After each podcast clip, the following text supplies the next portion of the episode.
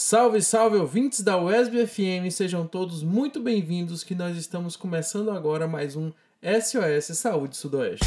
SOS Saúde Sudoeste, uma produção que traz a informação como mecanismo de promoção e proteção da saúde, do bem-estar e da qualidade de vida para a população da nossa região. Realização do curso de medicina da Universidade Estadual do Sudoeste da Bahia, Campus Vitória da Conquista. Olá, ouvintes da Rádio ESB, olá, professor João Luiz. O Setembro Amarelo é uma campanha conhecida nacionalmente e que tem o objetivo de conscientizar a população sobre a prevalência do suicídio e a importância da prevenção.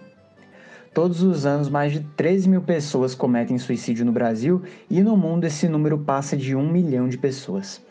E a magnitude desse problema faz com que seja muito importante a gente conhecer os fatores de risco e os recursos que nós podemos utilizar para que pessoas do nosso entorno, familiares e amigos não fiquem cada vez mais vulneráveis a esse tipo de prática.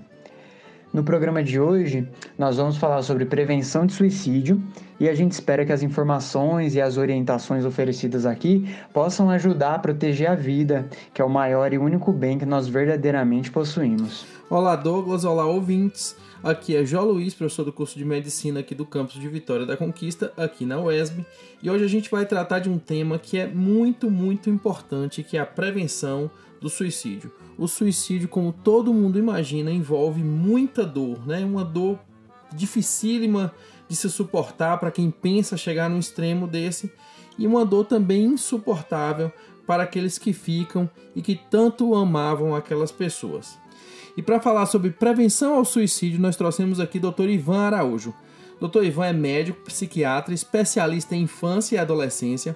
Ele é professor do curso de medicina da Unifax em Salvador, é vice-presidente da Associação Baiana de Psiquiatria e o que é muito importante, traz muito orgulho aqui pra gente, é que ele é ex-aluno do nosso curso de medicina aqui da UESB Campus Vitória da Conquista. Ivan, seja muito bem-vindo. Olá, eu agradeço o convite para abordar esse tema que é de extrema importância e tão difícil de se lidar.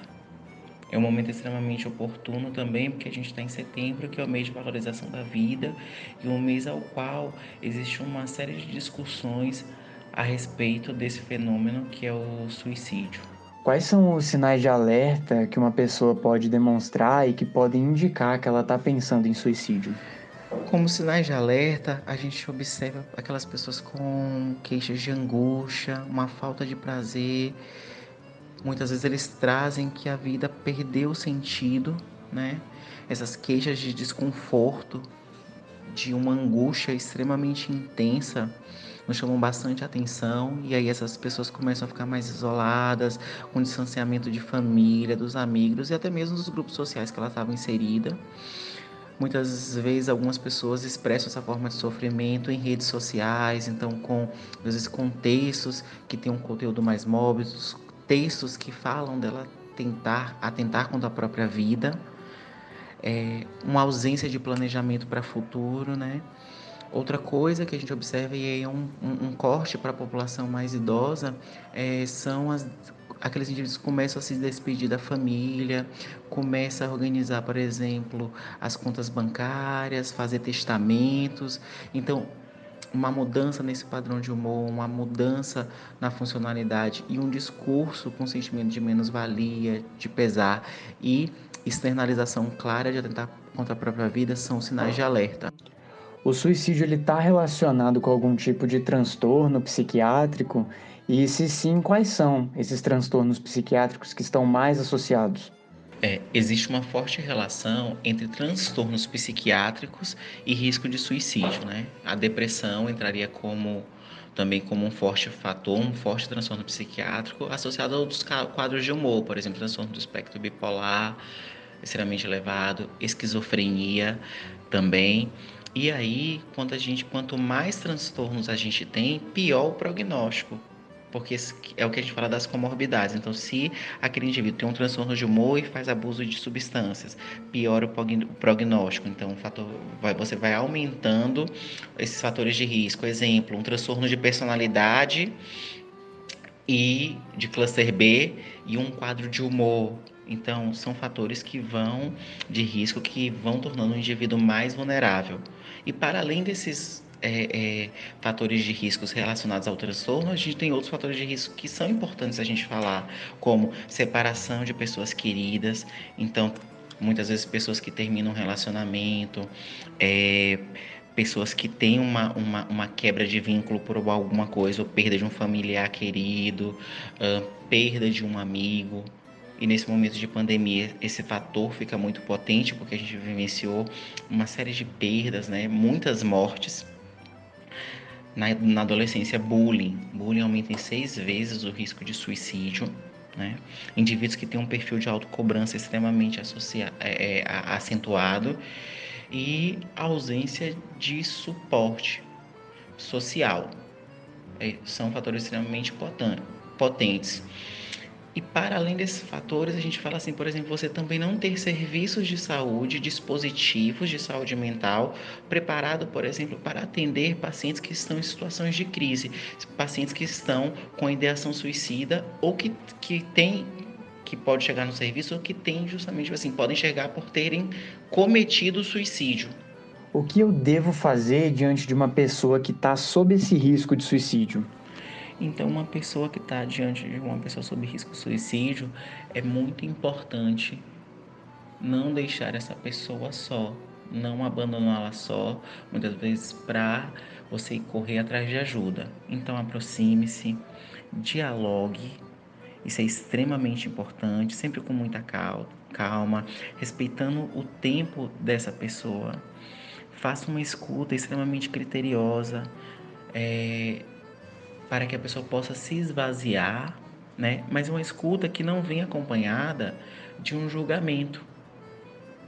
Porque muitas vezes quando ela vem acompanhada de julgamento, é como se você não validasse o sofrimento do outro. Né? Mostre-se disponível para ajudar, e aí é muito importante a conduta proativa, de validar o sofrimento do outro, escutar com muita calma e com muito respeito, mas também trazer para ele: olha, que existem formas de ajuda, que ele pode buscar, por exemplo, serviços de saúde mental, que existem profissionais que estão preparados para aliviar o sofrimento dele. E o que eu não devo fazer diante de uma pessoa que está em risco de suicídio? O que geralmente a gente não deve fazer diante de uma pessoa tá, que está sob risco de suicídio, a gente precisa evitar dizer assim, não chore, né? Porque muitas vezes o choro é uma forma de expressar o sentimento, né? E é uma forma de você você pegar e validar o sofrimento do outro. Quando você fala não chore, você não está dando oportunidade para ele externalizar aquela forma de angústia. Frase como isso não faz sentido, seja forte, são frases extremamente duras porque existe uma diferença entre você não querer e você não conseguir.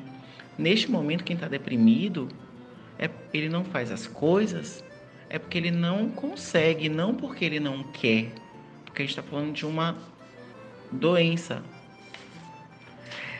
Outras frases também, levante a cabeça, é, você não tem o porquê para estar tá sentindo isso.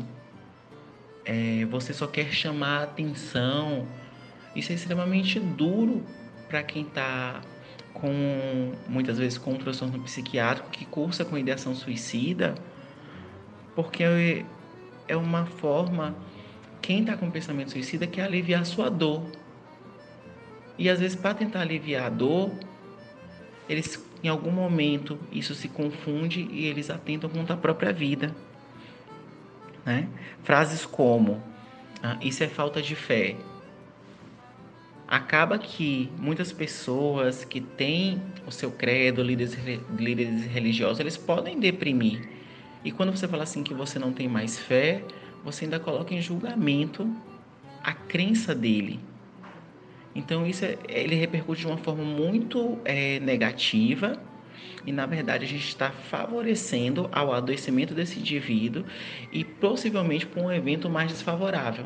Isso é um conceito muito interessante, né, de positividade tóxica, quando a pessoa fala alguma coisa positiva, ah, esperando que a pessoa tenha um, um efeito benéfico, mas isso na verdade traz uma carga negativa para a pessoa e a gente precisa inclusive abordar isso é, em outro programa para esclarecer um pouquinho mais para as pessoas.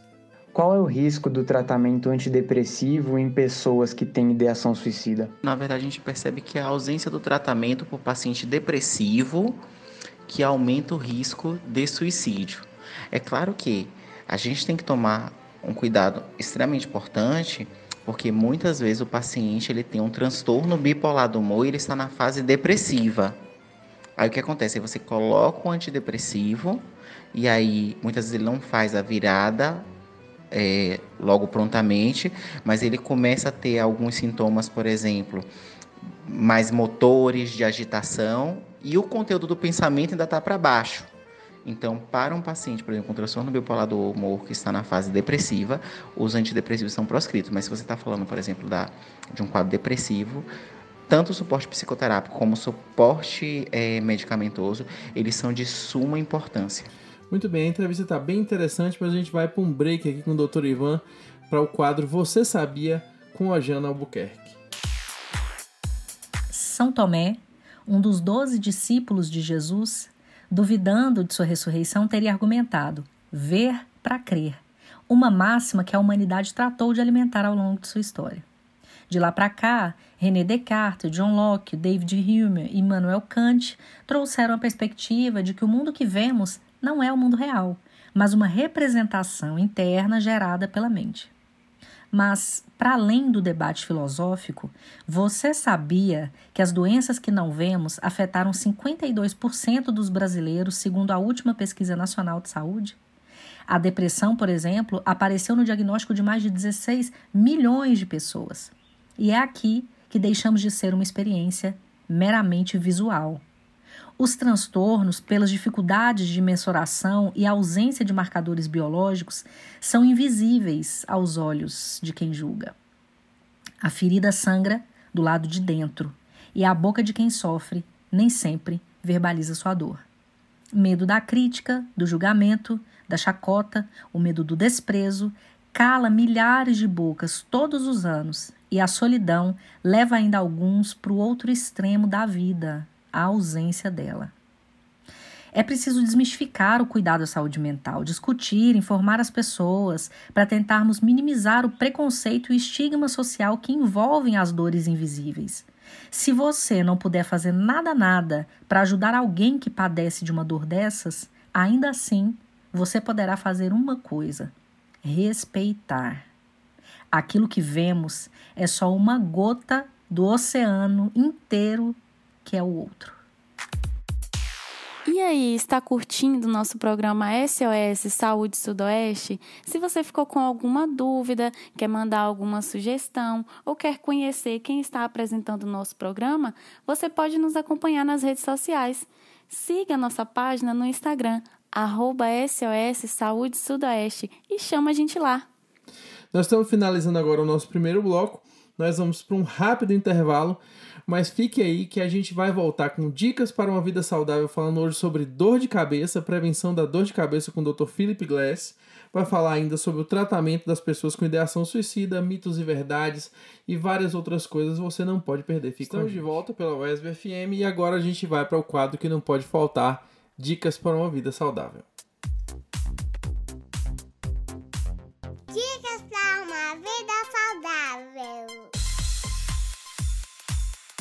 E no quadro de dicas para uma vida saudável de hoje, a gente vai falar sobre dor de cabeça. É isso mesmo. E para isso eu trouxe meu amigo Dr. Philip Glass, que é médico neurologista, que tem um mestrado em Londres, doutorado na Unicamp, super, super capacitado para falar. Dr. Philip, seja muito bem-vindo. Olá, muito obrigado pelo convite para falar sobre esse tema tão importante que é a dor de cabeça. É um tema muito relevante porque aproximadamente 96% das pessoas, já quase todo mundo, em algum momento da vida vai ter dor de cabeça. A forma mais grave de enxaqueca, que chama enxaqueca crônica, que acomete 2% da população mundial, é uma das principais causas de incapacidade, está entre as cinco principais causas de incapacidade no mundo, ou seja, muitas pessoas sofrem é, por conta dessa, desse problema e é muito importante ter esse espaço aqui para poder divulgar com vocês um pouco de informações sobre isso. Verdade. Quem não tem dor de cabeça, né? Então vamos lá. Primeiro eu queria dizer que a gente divide as dores de cabeça em dois grupos. Né? Existe um grupo de dores de cabeça que a gente chama de dores de cabeça primárias, e um grupo que chamam dores de cabeça secundárias. E as dores de cabeça primárias, como por exemplo a enxaqueca, a cefaleia tensional, cefaleia em salva, são dores de cabeça em que a dor de cabeça já é a doença por si. Não tem outra doença causando, como a gente costuma pensar, né? Que a cabeça está doendo é por causa da pressão, é por causa da vista, é porque está tendo um AVC, é porque tem um tumor cerebral. A maior parte das vezes, mais de 90% dos casos de dor de cabeça são primárias, ou seja, a dor de cabeça por si já é a doença e não tem outra causando. E a gente vai focar hoje sobre enxaqueca, então enxaqueca é uma dor de cabeça que geralmente pulsa, como se fosse o coração batendo, de muito forte intensidade pode doer mais um lado da cabeça do que o outro, como pode doer a cabeça toda também. Geralmente uma dor de cabeça que piora muito quando a pessoa se movimenta, quando faz esforço, quando subir uma escada, pega peso. Piora também com a claridade, piora com barulho, pode vir acompanhada de náuseas e vômitos, né? enjoo e vômito. E algumas pessoas podem ter sintomas neurológicos antes, que chama aura, que são geralmente pontinhos brilhantes na visão ou visão turva. É, o mais comum é que isso aconteça cerca de 15, 20 minutos antes, e quando isso melhora, a cabeça começa a doer. O mais importante sobre o tratamento da enxaqueca é que a gente precisa tratar de acordo com a frequência. O que, que eu quero dizer com isso?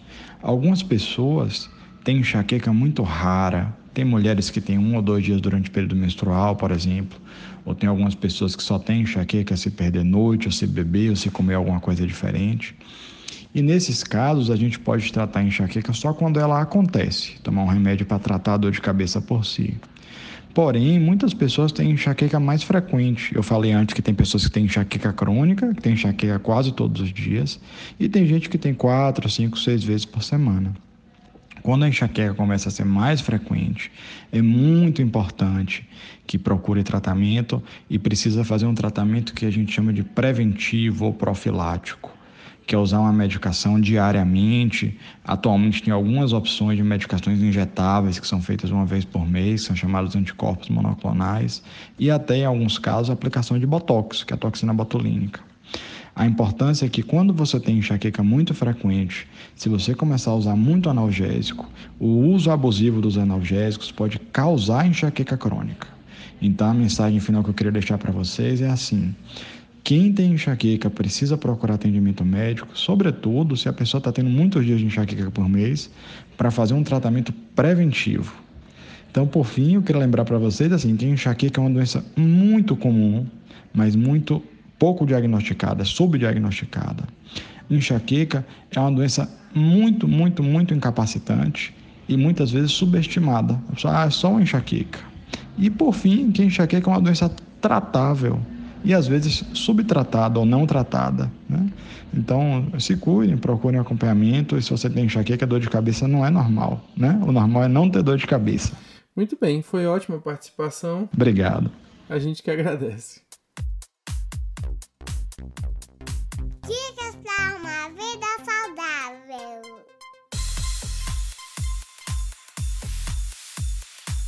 Muito bem, voltando à temática do suicídio, eu queria fazer mais uma última pergunta aqui para o doutor Ivan Araújo, saber um pouquinho como é que é feito o tratamento dessas pessoas que têm ideação suicida.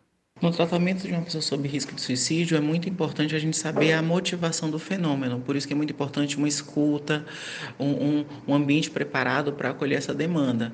Eu posso tentar suicídio porque eu tenho um transtorno de humor, então transtorno de humor não tratado. Eu posso tentar suicídio porque eu tô tendo, eu tenho um quadro psicótico. Eu posso tá, é, tentar suicídio porque eu tenho uh, faço abuso de substância. Então, primeiro a gente precisa saber a motivação com que faz com que eu tenha é, é, pensamentos de morte e com que eu tenha, ou muitas vezes porque eu cheguei e já tentei o suicídio.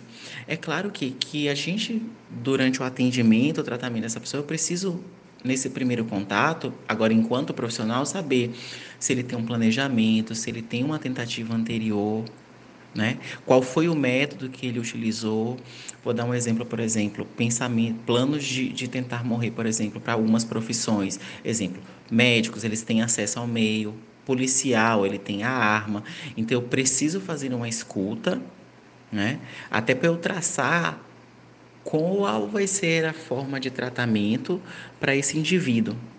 Visto que se eu não souber a motivação e não entender o sistema no qual ele vive como profissão, é, rede de suporte, a minha conduta pode ser extremamente diferente. É claro que pacientes que estão sob risco iminente com alta que podem entrar de uma forma extremamente letal, eles precisam muitas vezes da internação é, para zelar a vida dele, para zelar pela vida dele. Muito bem, doutor Ivan, foi ótima a sua participação. Eu gostaria de agradecer o convite, né? Tá voltando é, para nossa casa aqui. Sou da primeira turma de medicina aqui da UESB. Eu fico muito feliz em estar tá podendo contribuir um, um pouco para a casa que tanto me ensinou, né? Muito obrigado. Na verdade, Ivan, a gente que agradece e fica muito feliz. Nos nossos programas aí nós temos com alegria recebido de volta vários ex-alunos, né? Quem acompanha tem visto que são hoje grandes profissionais reconhecidos. O doutor Ivan mesmo é, é vice-presidente da Associação Baiana de, de Psiquiatria, né? Professor da Unifax. E a gente tem visto isso. Vários ex-alunos como os médicos reconhecidos, profissionais realmente reconhecidos, vários professores, vários cientistas, mostrando que a UESB é realmente uma instituição forte e que nós estamos no caminho certo. SOS Saúde Sudoeste. O mundo vai quebrar o seu coração de 10 formas diferentes até domingo. Isso é garantido. Não dá para explicar isso. Ou as loucuras dentro de mim e de todo mundo. Mas adivinhe, domingo é meu dia preferido de novo. Eu penso no que todos fizeram comigo e eu me sinto um cara muito sortudo. O filme e livro O Lado Bom da Vida conta a história sobre Pat Peoples, um ex-professor que acabou de sair de um hospital psiquiátrico está voltando para casa dos pais. Ele não se lembra de muita coisa. Sua vida virou um grande quebra-cabeças que ele estava empenhado em montar. Em meio às várias incertezas e lapsos de memória, ele se lembrava de acreditar em finais felizes, no amor e no lado bom das coisas. Mas, qual seria o lado bom da vida? É assim que ele conhece Tiffany, sua vizinha depressiva e incompreendida. Ambos compartilham de suas dores, crescem e se apaixonam, um sustentando a alegria e dor do outro. O mundo encontrará várias e várias maneiras de te machucar, mas você vai encontrar uma pessoa que te traga tanta felicidade e que te ame tanto que as feridas do mundo não vão mais te atingir, porque ela te protege, ela te ama e, acima de tudo, você ama ela. E agora a gente vai para o quadro de mitos e verdades com Jéssica Ferreira e Carol Palferro. A pessoa que tem a intenção de tirar a própria vida não avisa.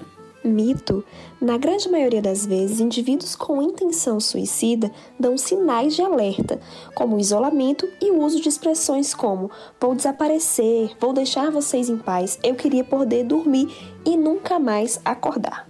O suicídio não pode ser prevenido. Mito: medidas educativas e sensibilizadoras, a elaboração de intervenções nos principais fatores de risco e o acionamento da rede de proteção social e da saúde constituem parte importante do processo de prevenção ao suicídio. Pessoas que falam sobre suicídio só querem chamar a atenção mito, muitas vezes essas pessoas estão dando sinais e pedindo ajuda. Devemos estar atentos e acolhê-las sem julgamentos. A pessoa que supera uma crise de suicídio ou sobrevive a uma tentativa está fora de perigo. Mito: uma pessoa que já tentou cometer suicídio uma vez pode tentar várias outras, principalmente se não obtiver ajuda. Em boa parte dos casos, os suicídios ocorrem no prazo de até três meses após uma aparente melhora. E o pensamento suicida pode acontecer com qualquer um, estando bem ou mal.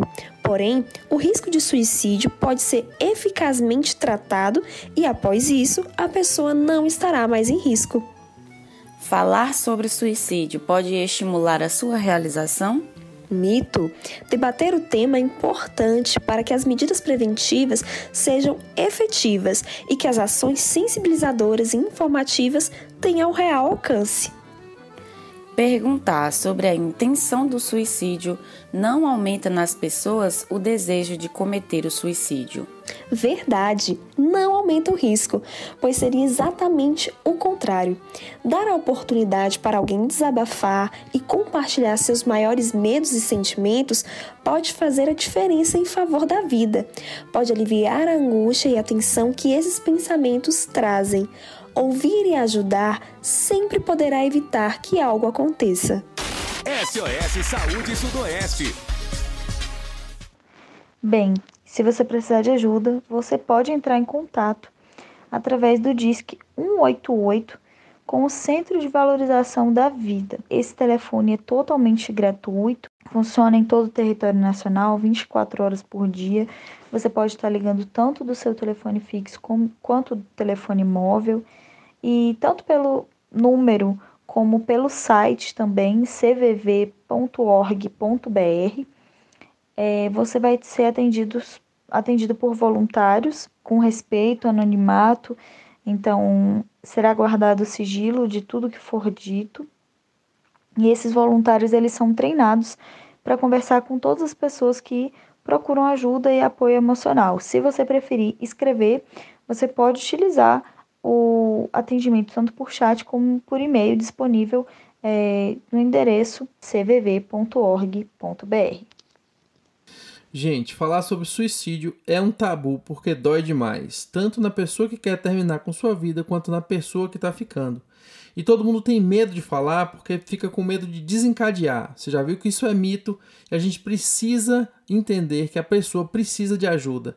É importante perguntar, mas quando você perguntar, o mais importante é você ouvir. É muito mais importante ouvir do que falar. Ter muito cuidado com o que se fala, evitar de falar, ah, você tem tudo, olha o lado bom da vida e todas essas coisas. É importante você ouvir, ouvir sem julgar. Se você vai dizer alguma coisa, diga: vamos tentar sair dessa juntos, porque vocês não estão sozinhos. Procurem ajuda no lugar certo a serviços especializados, procure um psicólogo, um psiquiatra, ligue 188, tem 24 horas por dia, entre no site cvv.org.br, converse pelo chat. Não deixe de procurar. Uma ótima semana a todos e até a próxima segunda com mais um SOS Saúde Sudoeste.